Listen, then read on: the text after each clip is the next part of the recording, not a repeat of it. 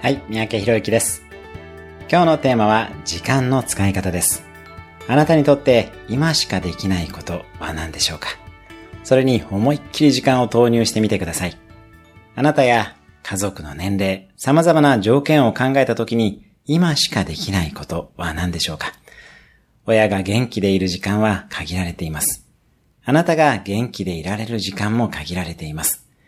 体力が十分にある時間も限られています。お子さんがあなたと遊んでくれる時間も限られています。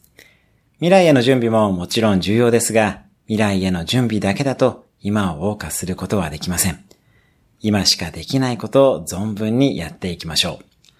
今日のおすすめアクションです。今しかできないことを3つ書き出してみる。今日も素敵な一日をお過ごしください。